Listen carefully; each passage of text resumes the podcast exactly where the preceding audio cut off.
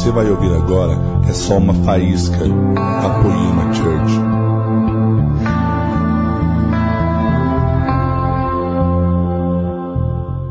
Boa noite. Glória a Deus, que honra estar aqui mais uma vez. Vocês estão felizes? Glória a Deus, eu estou muito feliz de estar aqui. Obrigado a toda a liderança dessa casa pela confiança, permitir ministrar é, nessa plataforma, nesse púlpito. Você que nunca me viu, eu sou o Douglas, de Bragança Paulista, casado com a Val. A Val está na Poema de São José lá, com a Érica. E pai da Luísa e do Davi. E a gente lidera esse movimento chamado Jesus Copy, que prega que você é uma cópia de Jesus na terra. Amém? E, e a palavra que eu queria ministrar hoje, na verdade eu ministrei ela em Salvador, e o Brunão estava lá. E aí ele me ligou e falou: Douglas, tem como você ir lá na Poema, liberar essa palavra sobre os poemeiros? Falei: vamos lá, que eu vou liberar essa, essa chave aí que Deus está ministrando no nosso coração. É, eu diria que foi a, a última grande mudança de mentalidade que Deus está gerando em nós. E é uma palavra que mudou a minha vida, meu casamento, minha família e a nossa comunidade lá. Eu tenho certeza que também vai fazer isso na sua vida tenho certeza que vai causar uma grande transformação. Então, abra seu coração, desarme aí a sua mente e preste bastante atenção é, para você, para a gente entrar aqui nas Escrituras. Abra sua Bíblia comigo em Gênesis capítulo 1, verso de número 26. Diz assim: E Deus disse: Façamos o ser humano a nossa imagem, conforme a nossa semelhança Tenha ele domínio sobre os peixes do mar, sobre as aves dos céus, sobre os animais domésticos, sobre toda, toda a terra e sobre todos os animais que rastejam pela terra. Assim Deus criou o ser humano, a sua imagem, a imagem de Deus o criou, homem e mulher os criou. Feche seus olhos. Papai, obrigado por essa reunião, Pai. Obrigado por essa casa, Pai, aberta, essa casa de oração, Senhor. Obrigado por essa família, Senhor. E, eu queria pedir a Ti, Senhor, ministra o nosso coração. Espírito Santo, pega a Tua palavra e, e vem como uma espada no nosso coração hoje, Pai. Papai, eu clamo que seja uma noite de transformação, Pai. Que seja uma noite, Senhor, que o Senhor nos mude de dentro para fora, Pai. Faz algo em nós hoje à noite, Papai. Eu clamo, papai, não nos deixe entrar numa rotina eclesiástica, pai. Não nos deixe acostumar com a presença, Senhor. Mas faz algo aqui, pai, que nós possamos abrir as escrituras com temor e tremor, sabendo que é o Senhor falando conosco, papai.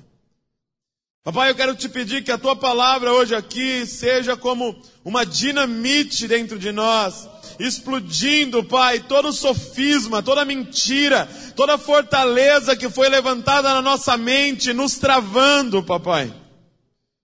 Faz algo em nós aqui hoje, Pai. Eu te peço, no nome de Jesus. Amém. Esse versículo, Gênesis 1, 26, é muito interessante. Por quê? Porque ele diz assim: olha, e Deus disse. E Deus, gente, é singular. Ok? Deus é um. Há um único Deus. Então, diz, Deus disse. Só que no momento em que Deus vai falar, ele conjuga o verbo na primeira pessoa do plural. Então diz, Deus disse: façamos o homem a nossa imagem e a nossa semelhança. Agora, por que que Deus disse façamos? Por que que Deus disse façamos a nossa imagem? Por que que Deus não disse eu vou fazer o homem a minha imagem e a minha semelhança? Por que façamos? E eu e você sabemos o porquê ele falou façamos. Porque o nosso Deus é o único Deus, mas o nosso Deus é Três. Nós cremos na Trindade. Nós cremos que é Deus Pai, nós cremos que é Deus Filho e que é Deus Espírito Santo. Nós cremos que o nosso Deus, ele é três, e que o Pai, o Filho e o Espírito vivem numa, numa comunidade, numa, numa comunhão tão perfeita que quando você olha, você não vê três, você vê um. É, a, a teologia usa um termo muito interessante que diz que é como se Deus estivesse numa dança. O Pai, o Filho o Espírito estão numa dança, mas é uma dança tão harmoniosa que você diz: há um único Deus. Eles são, tanto, eles são tão alinhados que nós afirmamos: há um único Deus. Então, por que que o nosso Deus fala façamos? O homem, a nossa imagem, a nossa semelhança, porque o nosso Deus é uma família. Porque o nosso Deus é uma comunidade. Porque o nosso Deus diz nós. Façamos. E aí, de repente, Deus cria, então, o homem. E olha o verso 27, que interessante. Diz assim: olha. Assim Deus criou o homem à sua imagem. A imagem de Deus o criou. E a palavra no original aqui, se você ler tem aquele aplicativozinho que você consegue olhar no original. Esse versículo diz assim: Assim Deus criou, e a palavra, o homem é a palavra Adão. Então no original está escrito: Assim Deus criou Adão, a sua imagem. A imagem de Deus o criou. Então o que, que isso quer dizer? Que somente o homem é a imagem de Deus, a mulher não. Estou brincando, calma. Heresia! Olha só que interessante, o versículo está dizendo: Assim Deus criou Adão, a sua imagem, a imagem de Deus o criou. E aí o versículo termina dizendo assim: Homem e mulher os criou. Esse homem e mulher no final do versículo é Ish e Isha, no original, que quer dizer macho e fêmea. Então o versículo está dizendo, presta atenção, o versículo está dizendo: assim Deus criou Adão à sua imagem. A imagem de Deus o criou, e ele criou Adão macho e Adão fêmea. Por quê? Porque Adão, antes da queda, não era um indivíduo. Adão, antes da queda, era um ser coletivo composto de macho, composto de fêmea. Tanto que em algumas versões não vai estar escrito o homem, vai estar escrito humanidade. Talvez na sua Bíblia está escrito: assim Deus criou a humanidade, porque a palavra Adão fazia referência a esse homem coletivo que Deus estava criando. Adão, o nome Adão referente ao homem e o nome Eva referente à mulher só é usado no final do capítulo 3, depois da queda. Por quê? Presta atenção. Porque se o nosso Deus é um Deus que é uma família, se o nosso Deus é um Deus que é uma comunidade, e ele vai criar um ser, a sua imagem, ele não podia criar um indivíduo, ele tinha que criar uma família. Se o nosso Deus fala façamos, ele não podia criar um ser que fala eu, ele tinha que criar um ser que fala nós. Se ele está criando um ser, a, a nossa imagem, ele não podia criar um ser que fala meu, ele tinha que criar um ser, um ser que fala nosso. Portanto, o que era o Éden? O Éden era o lugar onde ninguém falava eu, e ninguém falava meu. O pessoal só falava nós e só falava nosso, porque no Éden era um ser coletivo que habitava naquele lugar. Quem está entendendo o que eu estou falando? Portanto, entenda: no Éden era homem e mulher. No Éden não era Adão e Eva, no homem era Adão. Esse ser coletivo chamado Adão. E esse ser coletivo falava nós porque ele era a imagem desse Deus coletivo. Desse Deus que vive família e vive comunidade. Então ele foi criado esse ser para viver família e viver comunidade. Nós não fomos feitos, gente, para viver, nós fomos feitos para conviver. Você não foi feito para ficar sozinho. Você foi criado para viver família e viver em comunidade. Você não foi feito para falar eu. Você foi feito para falar nós. Você não foi feito para falar eu vou fazer. Você foi feito para falar façamos. Você não foi feito para falar meu sonho. Você foi feito para falar os nossos sonhos. Porque Ele nos fez a imagem dele. E o nosso Deus fala a nós. O que, que nos ensinou a falar eu? O pecado. O que é pecado, gente? Aprender a falar eu. Aprender a falar meu.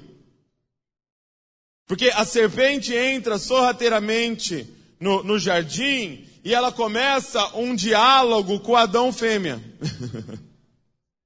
Ela começa um diálogo com a mulher, e o diálogo seria mais ou menos assim: é ela dizendo assim, ei, para com essa bobeira de nós. Para com essa bobeira de nós. Você precisa falar o que é bom e o que é mal. Você precisa determinar o que você gosta e o que você não gosta. Você precisa dar nome para as coisas. Você precisa julgar as coisas. Para de viver recebendo revelação dele. Para de viver como nós. Vive você separadamente. E naquele momento em que a mulher peca, ela se torna um indivíduo. Quando o homem peca, ele se torna um indivíduo. E o que é um indivíduo? É aquele que não divide. Aquele momento ela aprende a falar eu. E naquele momento ela aprende a falar meu. E aí, quando eles são expulsos do Éden, já não é mais nós, agora é um ajuntamento de eus. Gente, quantos casamentos dão errado? Por quê? Porque não vira nós. É dois eu morando numa mesma casa. Buscando seus próprios interesses.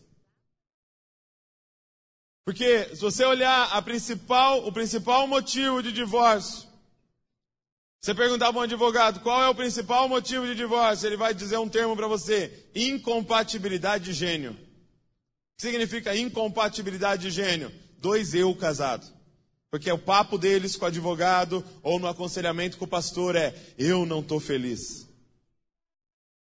Ela não me entende.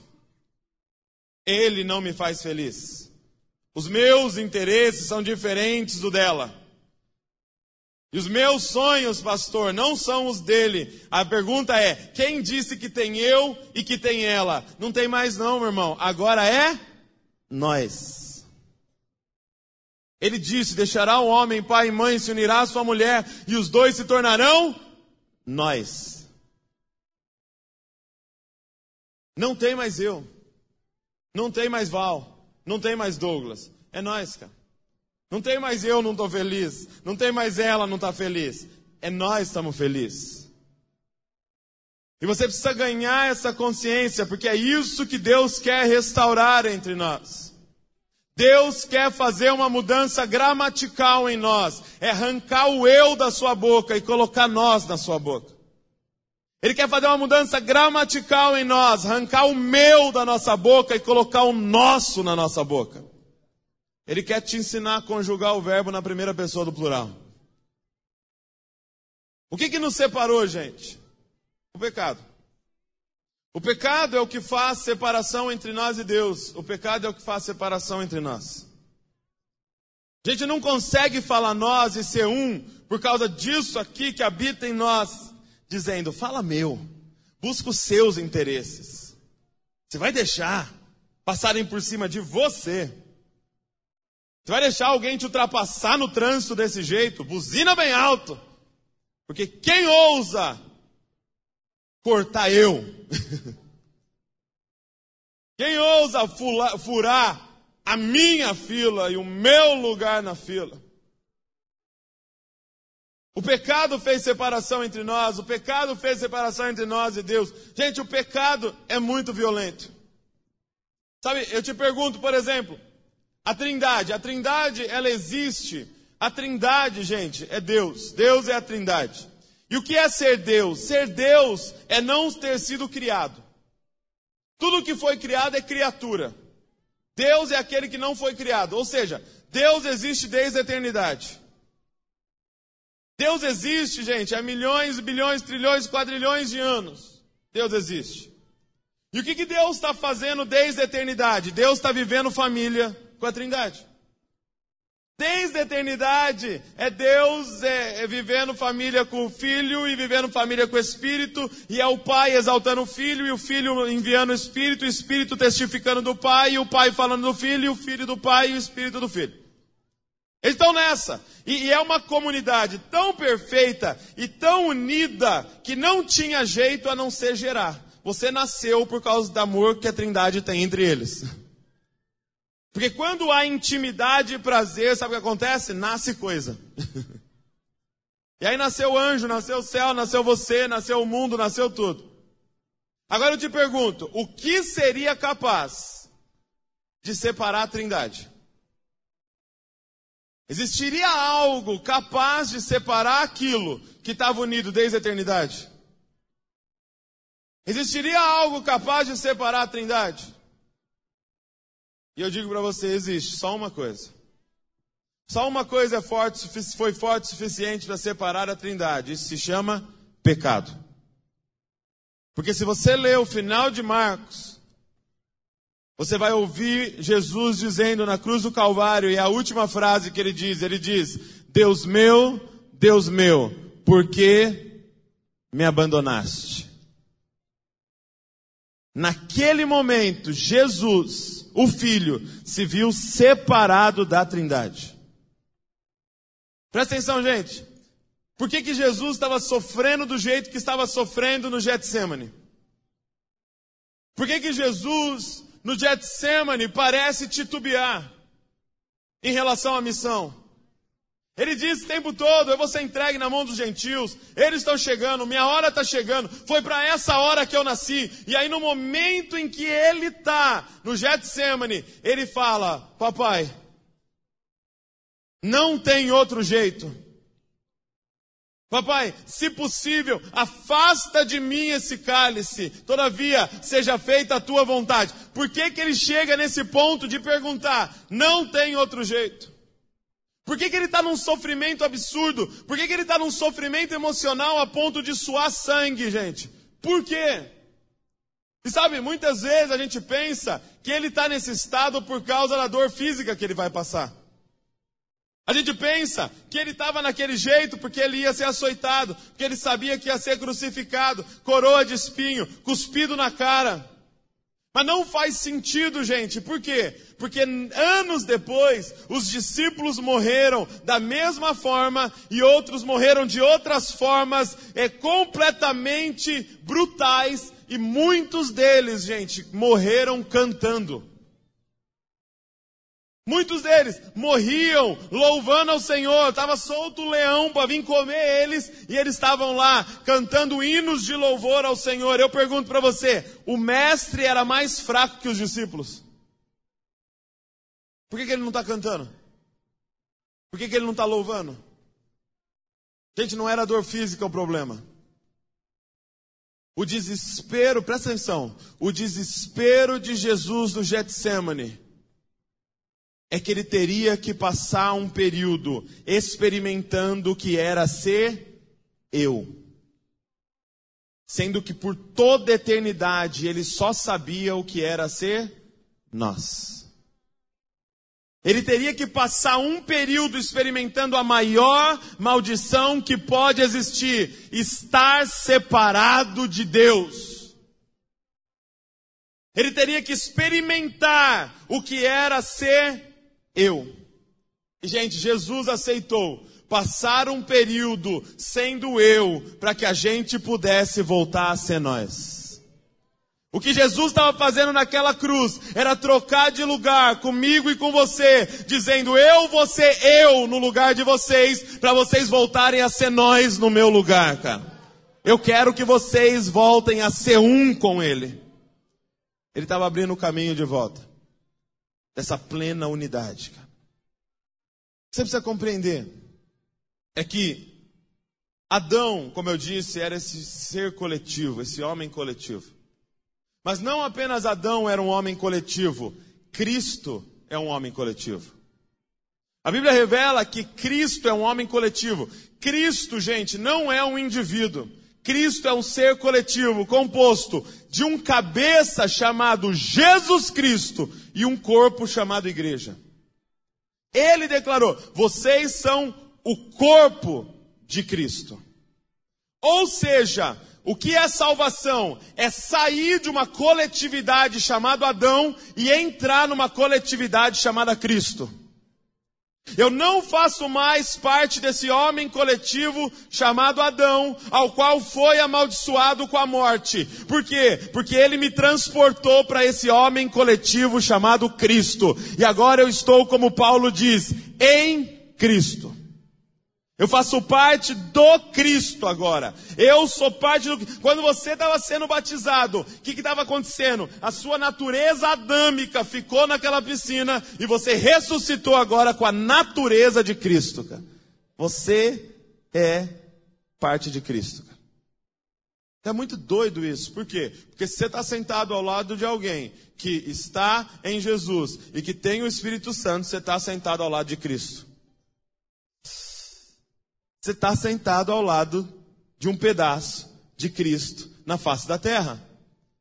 Porque não é mais Adão que está sentado do seu lado, mas é Cristo que está sentado do seu lado. E olha que louco que, que Paulo vai dizer em Gálatas 3 que não tem mais homem, não tem mais mulher. Paulo vai dizer: não tem mais é, é, grego e não tem mais bárbaro, não tem gentil e não tem judeu, agora só tem Cristo. Tem Cristo macho e Cristo fêmea. Cristo advogado e Cristo médico. E Cristo negro e Cristo branco. E Cristo pardo. E Cristo é, é, é, é que está na faculdade. E Cristo que está no ensino médio. E Cristo que está em tal empresa. E Cristo que está na outra empresa. Mas o nosso chamado aqui é único: Cristo. Nós fomos chamados, gente, para ser Cristo. Então, o que Jesus veio fazer, presta muita atenção nisso. Como que Jesus veio nos salvar? Nos ensinando a ser Cristo. Jesus não nos salvou simplesmente com uma morte de cruz, mas ele nos salvou com uma vida de cruz, porque ele veio nos ensinar o que era ser Cristo. Ele veio nos ensinar o que era ser filho de Deus. Ele veio dizer: Filho de Deus, anda dessa maneira que eu vou representar para vocês. Olha, por exemplo, como ele disse: Ele falou assim: ó, se você quiser vir após mim, ou seja, se você quiser ser meu discípulo, o que é um discípulo, gente? Alguém que quer ser igual ao mestre, correto? Ser discípulo é, eu quero ser, um dia eu vou ser igual a ele. Ele está dizendo, então se você quer ser meu discípulo, se você quer ser um dia Cristo como eu sou Cristo, faz o seguinte: negue-se a si mesmo, tome a sua cruz diariamente e siga-me. O que, que ele estava nos ensinando? Que Cristo é aquele que anda com uma cruz nas costas. Então, se nós somos Cristo, nós precisamos entrar nesse estilo de vida. Qual estilo de vida? De andar com uma cruz nas costas. Agora, o que, que eu ponho nessa bendita cruz? O que, que eu penduro na cruz? Você precisa pendurar na cruz tudo que tem em você que clama eu. E tudo que há em você que fala meu, você precisa pendurar nessa cruz para deixar viver aquele que fala nós. E aquele que fala nosso. Porque o que é o Cristo? É aquele que não buscou os próprios interesses, mas viveu atrás dos interesses dos outros.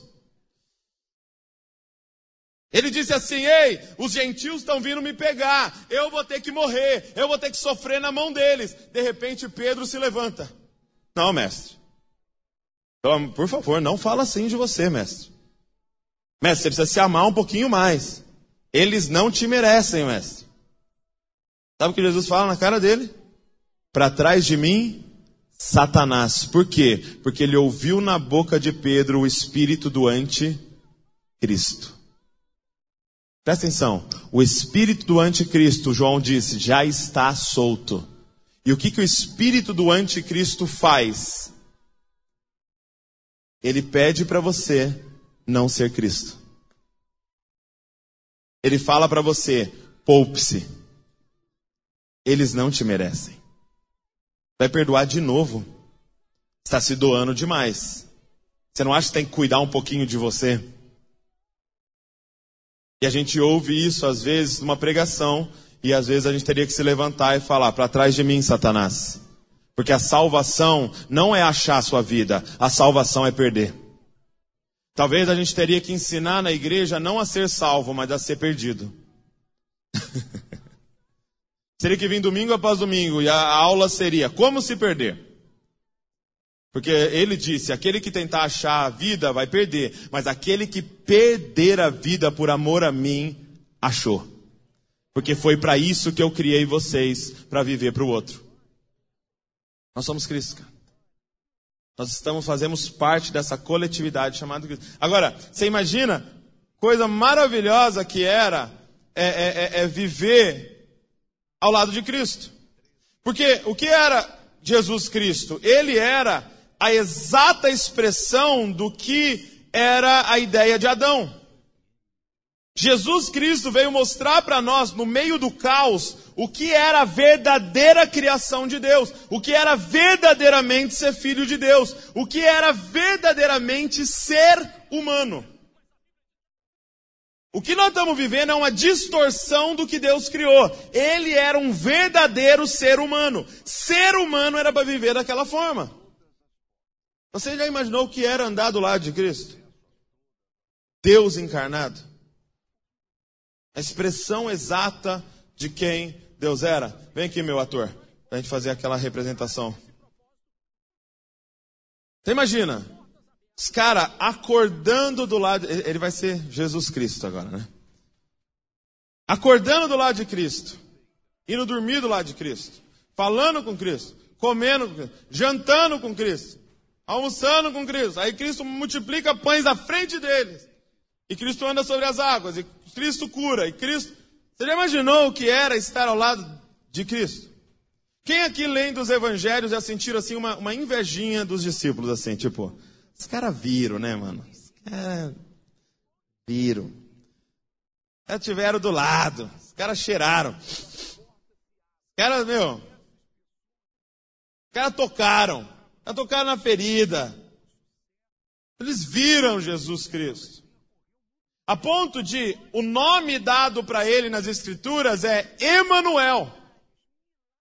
Que quer dizer o quê? Deus conosco. Eles ouviam a voz de Deus na boca de Cristo. Eles sentiam o toque de Deus. Deus orava por eles, na frente deles. Emanuel. E aí, Emanuel começa com um papinho. O Deus conosco, o Deus andando do nosso lado, começa com um papo com os discípulos no final dos evangelhos. Ele começa a falar assim: Ah, eu vou ter que ir. Eu vou ter que ir embora, e para onde eu vou, vocês não podem ir. Você imagina o desespero desses discípulos. Ser três anos andando com Deus conosco, com Emanuel, andando do lado de Deus. Três anos, largaram tudo, largaram empresa, largaram emprego, largaram tudo. E esse aqui começa com essa ideinha: vou ter que ir, vou ter que ir embora. Mas vai para onde? Não, onde eu vou vocês não podem ir. Aí ele solta essa, presta atenção. Ele solta essa: é melhor que eu vá. Meu irmão, o que, que é melhor do que Deus conosco? O que, que é melhor do que Emanuel? O que, que é melhor do que ouvir a voz de Deus, da boca de Deus? E aí ele diz assim, ó, porque se eu não for, ele não vem. Hum. Quem é ele que é melhor que Emanuel?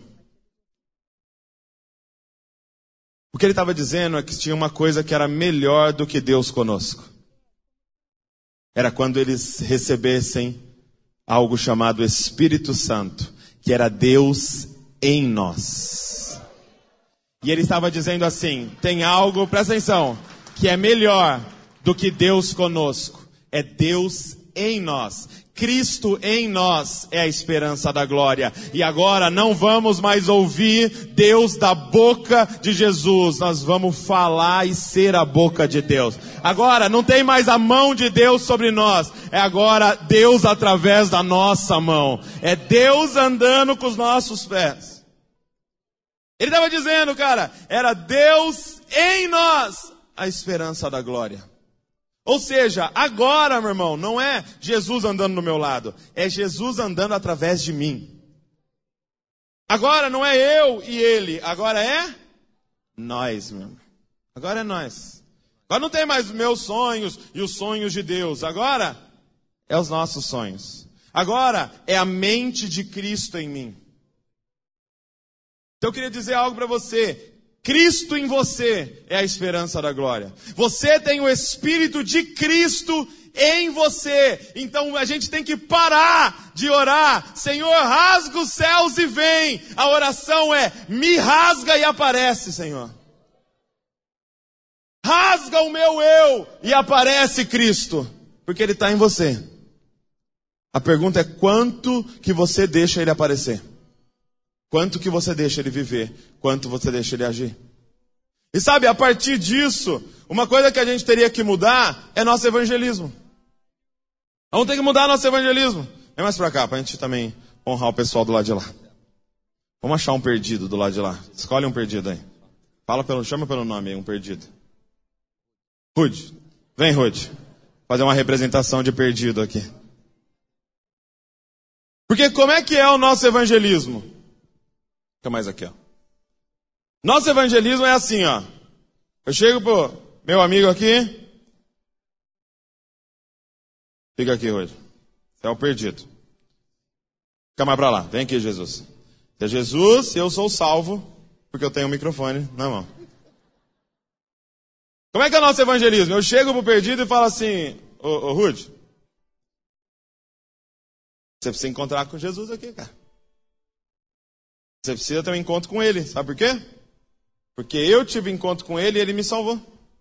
E você está condenado, cara. Vai pro inferno. Tá rindo, mas você vai pro inferno, cara. Tá vendo? Você não acha nem sério. E é o seguinte: se você tiver um encontro com ele, ele te salva, cara. E eu tive um encontro com ele e ele me salvou. Então, ó, deixa eu te avisar. Eu já estou de boa. Você já tem um encontro com Ele, cara. Esse é o nosso evangelismo. A gente está sempre tentando apresentar as pessoas para Jesus e Jesus para as pessoas.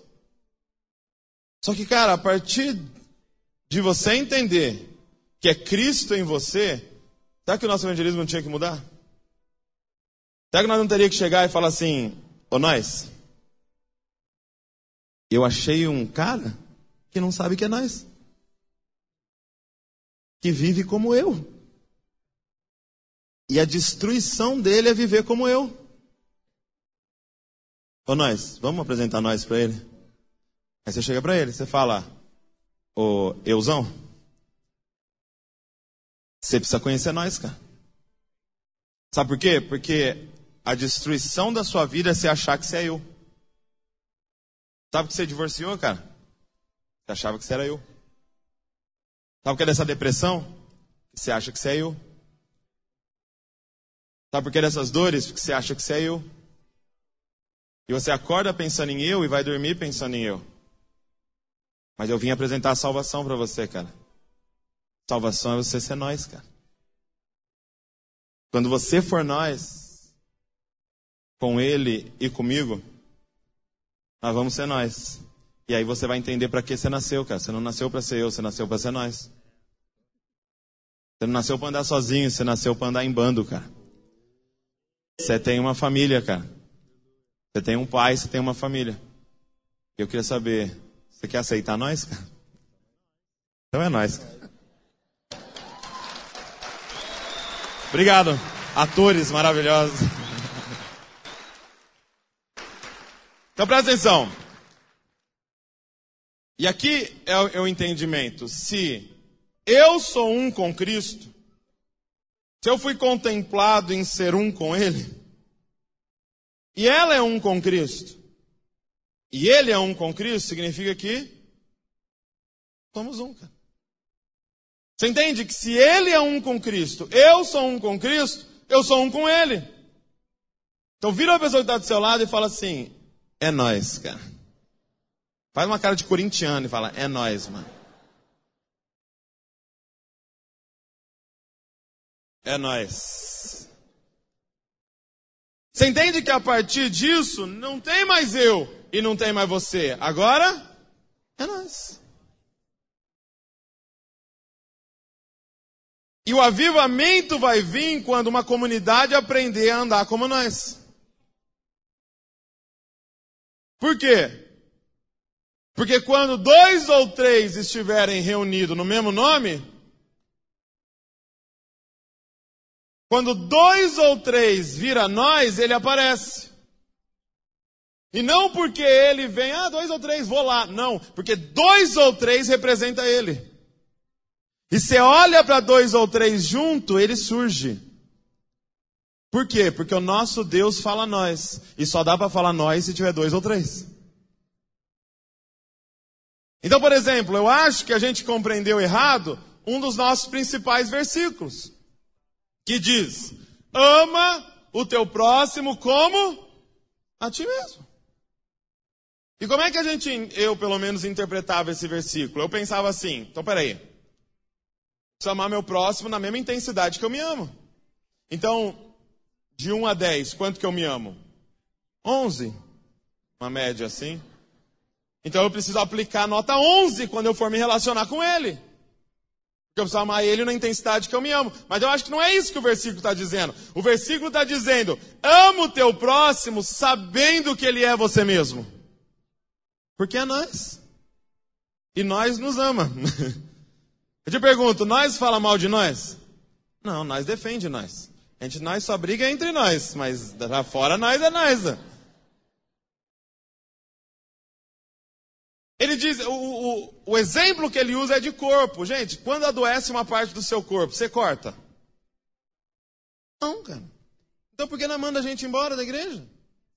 Por que a gente exclui pessoas porque erraram? Tem que entender, quando alguém errar, nós erramos. Quando alguém pecar, nós pecamos. Porque quando alguém jejua, nós fica melhor. Hoje, por exemplo, vocês estão ouvindo e sendo abençoados por uma coisa que Deus falou para nós. então entenda que se eu orei e se eu li a Bíblia, quem é o beneficiado? Nós. E se eu pecar, quem vai ser prejudicado? Nós. Porque não tem mais eu, não tem mais você. Agora é nós. Então fala comigo, é nós. Cara. Mais uma vez, é nós. Vamos arrancar esse eu da sua boca, tá? Nós vamos arrancar esse meu da sua boca. Você vai aprender a falar nós. E é interessante que é muito. É, essa é a forma que Deus nos criou, gente. Deus nos criou para isso. Não, sua vida não está indo do jeito que é para ir porque você não entendeu isso. Você está tentando viver do avesso, viver para eu. Por exemplo, hoje aqui tem o quê? Sei lá, mil pessoas. Então assim, ó, tem mil pessoas aqui. Eu consigo ver a face de todo mundo. Eu consigo olhar na cara de todo mundo que está nesse lugar. Só gente bonita. Porque é nós. Só gente bonita, eu consigo olhar o sorriso de cada um. Eu só não enxergo a cara de uma pessoa que está nesse lugar. Só uma pessoa é invisível para mim. Quem? Eu. Por quê? Porque Deus não me fez para olhar para mim. Deus me fez para olhar para você. Quem inventou a selfie fomos nós. Mas ele me fez para passar o dia focado na sua face e você focado na minha, a ponto de eu só saber como está a minha face se você me falar. Ou seja, eu preciso desesperadamente de você. Porque talvez tenha uma meleca no meu caráter. Imagina, seu espirro sai e fica pendurado aqui assim, e eu não estou vendo. e tá todo mundo vendo e eu não estou vendo, eu preciso que você chegue e fale, cara, tem um negócio aqui, ó. Eu te ajudar. Deixa eu te dizer uma coisa, tem um monte de meleca no seu caráter que você não enxerga, cara. Só que por você não deixar ninguém falar na sua vida, todo mundo tá vendo, e só você não tá vendo, cara. Por quê? E aí você fala, Jesus me revela. Ele fala, não, só você falar com alguém. Porque você foi feito para precisar dos outros. Eu preciso de vocês, cara. E vocês precisam de mim. Você precisa da pessoa que está ao seu lado. E você precisa da pessoa que você não está falando. Nós precisamos um do outro. Sabe, um texto que. Porque, porque o que acontece? A gente nasceu e cresceu nessa sociedade que nos ensinou a falar eu.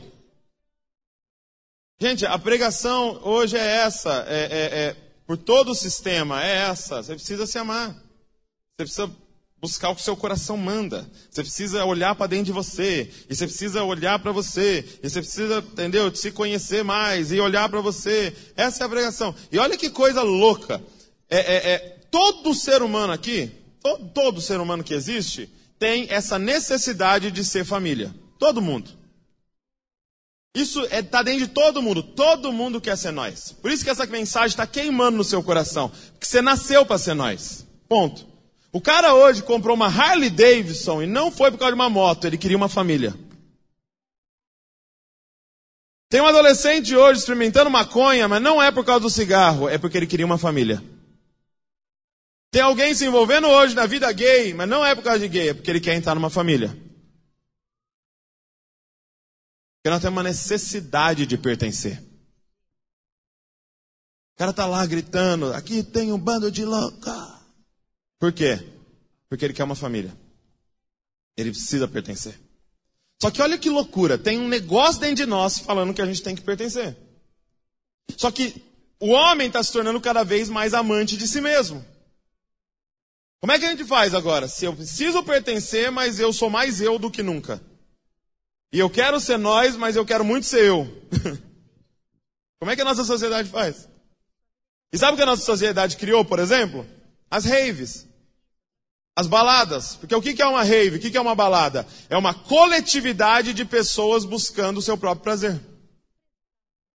É quando vamos se juntar junto para cada um buscar o seu próprio prazer. Vamos juntar todo mundo para cada um usar a sua droga? E aí eles fingem que estão juntos, mas é um ajuntamento de eus. E o que mais entristece, e o que eu queria hoje enfatizar e confrontar, é se as nossas igrejas não estão virando raves gospel. Aonde parece uma coletividade, mas cada um está buscando sua bênção aqui. Aí você fala, não, a gente não está buscando a sua bênção, mas você está buscando o seu chu. E você está querendo vir aqui para ter a sua sensação. Você nem sabe se a pessoa do seu lado pensou em suicídio essa semana. Por quê? Porque você está aqui buscando o que eu quero. Será que você não precisava olhar para nós? Olha que esse texto aqui. É, abre aí em 1 Coríntios. Porque a gente precisa, a partir de hoje, começar a ler a Bíblia como nós. Porque a gente interpretou todos os textos como eu. E os textos não estão falando de eu, os textos estão falando de nós. Olha só, 1 Coríntios 3. Verso de número 16. 1 Coríntios capítulo 3, verso 16. 1 Coríntios capítulo 3, verso 16. Diz assim, olha. Olha, é texto bem conhecido nosso. Fala assim, ó. Vocês não sabem que vocês são santuários de Deus e que o Espírito de Deus habita em vocês? Se alguém destruir o santuário de Deus, Deus o destruirá, porque o santuário de Deus, que são vocês, é sagrado. Olha que louco. Como que eu, lendo, interpreto esse texto? Eu digo que eu sou santuário de Deus. É, não é? E que se alguém destruir o santuário de Deus, Deus vai destruir essa pessoa. Porque o santuário de Deus, que sou eu, é sagrado. E aí você não está tomando Coca-Cola com base bíblica. E eu lembro um monte de pastor que usou esse texto para falar que não podia fazer tatuagem, porque estaria pichando o santuário de Deus. Só que, gente, esse texto não está falando isso. Por quê? Porque o contexto do capítulo 3, ele começa dizendo: há divisão entre vocês. Tem gente dizendo, eu sou de Paulo. Tem gente dizendo, eu sou de Apolo. Tem gente dizendo, eu sou de Pedro. E tem gente dizendo, eu sou de Jesus. Haviam facções dentro da igreja. Haviam panelas, grupinhos dentro da igreja. E estava causando uma divisão na igreja. Aí ele termina dizendo, ei, vocês não entenderam que vocês são santuário de Deus? E se alguém destruir o santuário de Deus, que são vocês. Deus o destruirá. Por quê? Porque o santuário de Deus, que são vocês, é sagrado. Ele não está dizendo que você é o santuário de Deus. Ele está dizendo que a nossa unidade carrega a presença de Deus. E que a nossa unidade não pode ser rompida. E que quem causar divisão entre nós será destruído por Deus. Porque isso daqui é sagrado para Deus, cara. Ou seja, a presença quem carrega somos nós. E ele está usando essa figura de um santuário. O que, que é? Um templo. Ele está dizendo: esse ajuntamento aqui é representado simbolicamente com um templo. Vocês são pedras vivas compondo um templo para o Espírito Santo. Então ele está dizendo assim: vocês são isso aqui, ó. Quem olha fala, tem só um edifício, mas na verdade é um ajuntamento de um monte de pedra. Então, a relação que Deus quer que a gente tenha é como desse prédio. É uma relação tão profunda e tão íntima que nós vamos andar unido como essa parede. A ponto de, se alguém faltar, fazer um rombo na estrutura. O que, que, eu quero dizer com isso? Se você está vindo na poema, ouvindo a palavra, indo embora e ninguém nem percebeu, você não faz parte da igreja. Porque o que é ser igreja? É você se envolver numa relação tão profunda que se você faltar, fica um buraco. Deus quer que a gente tenha uma relação tão profunda que se você pecar, afeta a minha vida. E se eu pecar, afeta a sua. Por quê? Porque é nós. Não tem mais eu, não tem mais ela, não tem mais ele. É nós. E o seu erro vai abalar a estrutura. E o seu acerto vai edificar a estrutura toda. É essa relação que Deus quer que a gente tenha. Então, eu queria te dizer: você precisa se envolver. Você precisa misturar vida com vida nesse lugar. Isso não é um lugar, um ponto de pregação para você vir ouvir palestra. Isso não é um lugar para você vir ter uma experiência com Deus pessoal. Não. É para você vir ter uma experiência com Deus coletiva. Porque é nós, cara. Então talvez o que Deus está falando é que nos nossos cultos, talvez a gente não, não precisa ficar tanto com o olho fechado, precisa olhar um pouquinho para o lado. Porque eu não posso amar Deus que eu não vejo se eu não amo meu irmão que eu vejo. E você está querendo conhecer Cristo, tem um pedaço da revelação de quem Cristo é sentado do seu lado. E você está tentando fechar o olho para conhecer Cristo. Talvez nossas igrejas tinham que ser em círculo. a gente ficar o tempo todo olhando um para a cara do outro. E se a gente exclui alguém aqui, gente, a gente está excluindo uma revelação de quem Cristo é. Porque cada um que está nesse lugar carrega um pedaço de quem é Cristo. Ou seja, para conhecer Cristo é só se eu andar com você. E é só se nós nos relacionarmos, e é só se nós virarmos humanidade. Porque é nós, cara. E eu encerro dizendo que é exatamente assim que Jesus, os discípulos chegam para Jesus e falam: Jesus, nos ensina a orar. E ele falou: Nossa, gente, mas orar é muito fácil. Quer aprender a orar? Quer orar de uma forma que ele vai responder todas as suas orações? Sim. Só você falar, nós. Orar, gente, é a coisa mais fácil, é só falar tudo na primeira pessoa do plural. Ele disse assim: quando você for orar, ora assim, ó, Pai Nosso. Ah, não é meu Deus? Não. É Pai Nosso. E aí você vai falar, Pai Nosso, estás no céu, santificado seja o teu nome, venha a nós o teu reino. Ah, não é para eu buscar sozinho o reino? Não. Ou é para nós, ou não vai ser para ninguém. E aí ele diz: Venha a nós o teu reino, seja feita tua vontade, assim na terra como no céu, e o pão nosso de cada dia nos dai hoje. Ou seja, não existe oração pelo seu pão. Só existe oração pelo nosso pão.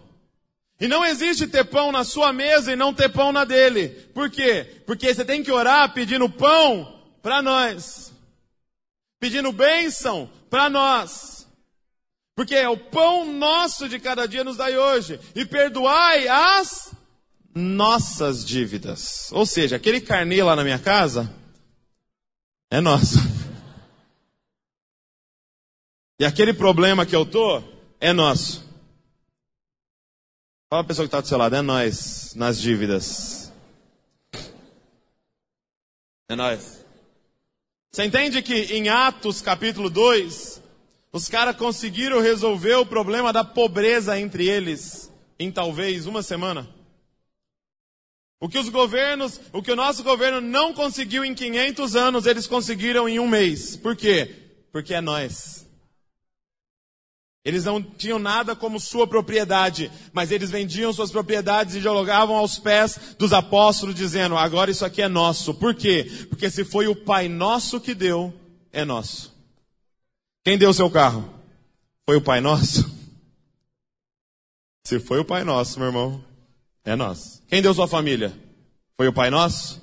Então é nosso. Quem deu seu namorado? É nosso também.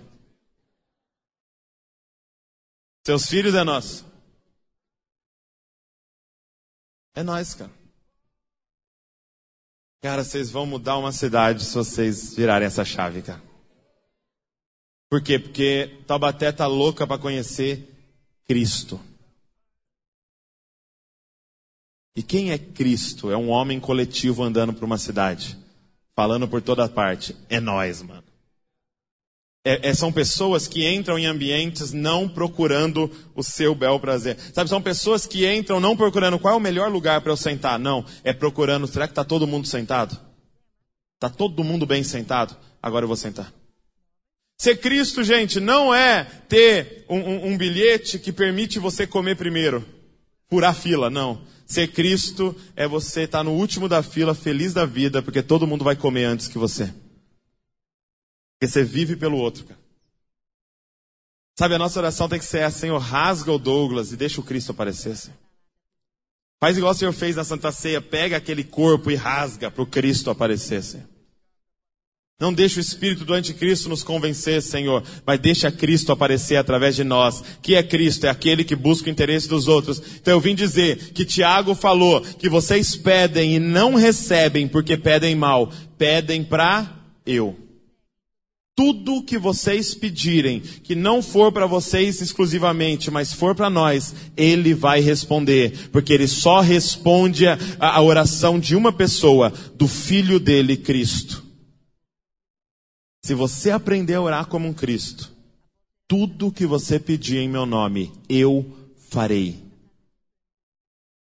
Então, pega a sua oração, escreve e edita. Tira todos os erros e substitui tudo por nós. E você vai ver o que Jesus vai fazer através da sua vida. Sabe por quê? Porque é nós, cara.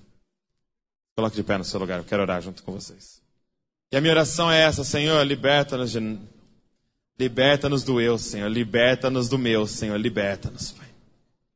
Liberta-nos desse sofisma, essa mentira que entrou dentro da gente, Pai, que eu preciso viver para buscar os meus interesses, Pai. Liberta-me, Pai. Liberta-me, Pai. Liberta-me, Senhor. Eu queria que você, cara, abraçasse a pessoa que está do seu lado aí. Vamos fechar tudo isso aqui. Nós vamos fazer uma oração de um Cristo agora aqui. Nós vamos fazer uma oração para nós aqui, cara. E você não vai buscar a sua liberdade, você vai buscar a nossa liberdade nesse lugar hoje. Nós vamos clamar por nós aqui hoje. como um homem coletivo, dizendo: Pai, nos perdoa, Pai, nos perdoa, Papai. Papai, nós levantamos a nossa voz, Papai nosso que estás nos céus, nós levantamos a nossa voz, pedindo: perdoa os nossos pecados hoje aqui, perdoa o nosso egoísmo hoje aqui, Pai. Mas, Pai, obrigado pela tua palavra, pela tua revelação, obrigado, Senhor, por sempre nos confrontar, por sempre nos mudar, Papai. E eu quero clamar por nós hoje aqui. Muda a nossa mentalidade hoje, Pai. Nós clamamos, nos dá a mente do Cristo, Senhor. Queremos viver como Cristo sobre este lugar, Senhor. Eu peço, Espírito Santo, vem e começa a substituir todo eu, todo eu, todo eu que há dentro de nós, Pai, e começa a nos libertar das nossas ambições egoístas, Pai. Tira os nossos olhos, os nossos umbigos, Pai. Arranca-nos deste lugar, Pai. Eu quero te pedir nessa noite, tira pessoas de Adão e coloca pessoas em Cristo, Pai. Pai, que nós vivamos pelo outro, que nós vivamos focado no outro, Pai. Pai, nos dá uma mente coletiva, Senhor. Nos dá uma mentalidade coletiva, Senhor. Papai, eu quero te pedir agora sobre os maridos neste lugar. Arranca todo o egoísmo de dentro de nós, papai. Que nós sejamos maridos Cristo na nossa casa, Pai. Eu quero orar por cada esposa neste lugar, cada casal que está vivendo um período de crise, que está beirando o divórcio. Arranca todo o anticristo da casa deles, papai. Arranca toda a mentalidade satânica em nós e coloca a mente de Cristo em nós, Pai. Aquele que se despiu da sua glória para nos servir, Pai nos faz servo de todos, Pai. Nos faz servo de todos, nos ensina a viver, Pai. Nos ensina o que é verdadeiramente, Senhor, ser filho de Deus, Papai. Papai, nós queremos viver olhando para o lado, Pai. Pai, se nós excluímos alguém, se nós não estamos falando com alguém, se nós estamos brigados com alguém, eu clamo a Ti, venha, Senhor, o milagre do perdão sobre nós, Pai. Que não haja divisão nessa casa, Papai. Que não haja divisão nessa igreja, Pai. Mas que a gente respeite o Cristo na outra pessoa, Senhor. Pai, que nós possamos conhecer Cristo através de cada um que está aqui dentro, Papai. Revela-nos o Senhor através do meu irmão, papai. Revela-nos o Senhor através do meu irmão. Eu clamo a Ti, papai. Faz isso em nós, pai. Faz isso em nós, pai. É o que eu te peço. No nome de Jesus. Amém.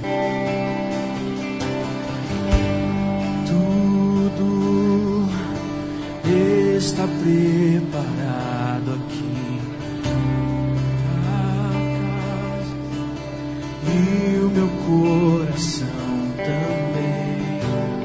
Tu és o único motivo que me fez chegar.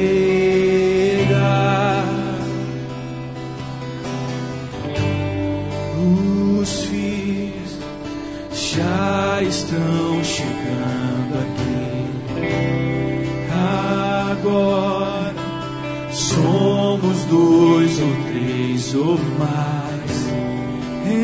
Encontre meu coração disposto a queimar por ti.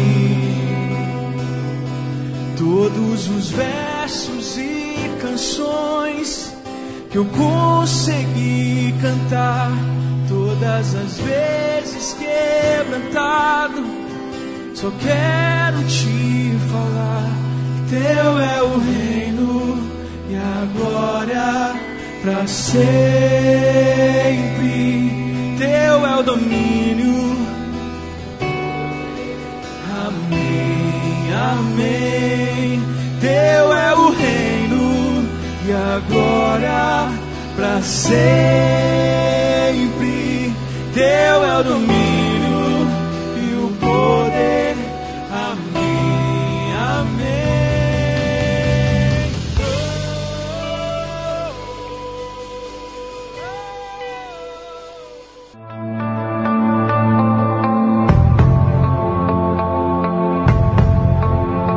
Você acabou de ouvir uma mensagem da Poema Church. Para mais informações, acesse o nosso site poema.com.br